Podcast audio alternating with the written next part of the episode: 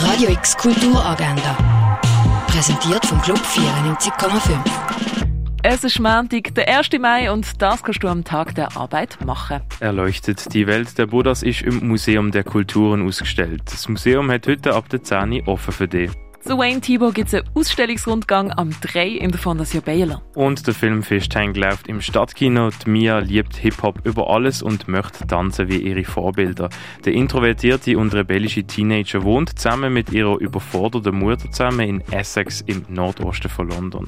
Wo ihre Mutter ihren neuen Freund, den Connor, mitbringt, verliebt sich die Mia in ihn. Als neuer Stiefvater übernimmt der Connor aber keine Verantwortung, sondern nützt die Liebe von der Mia aus. Fishtank siehst du am 6 im Stadtkino.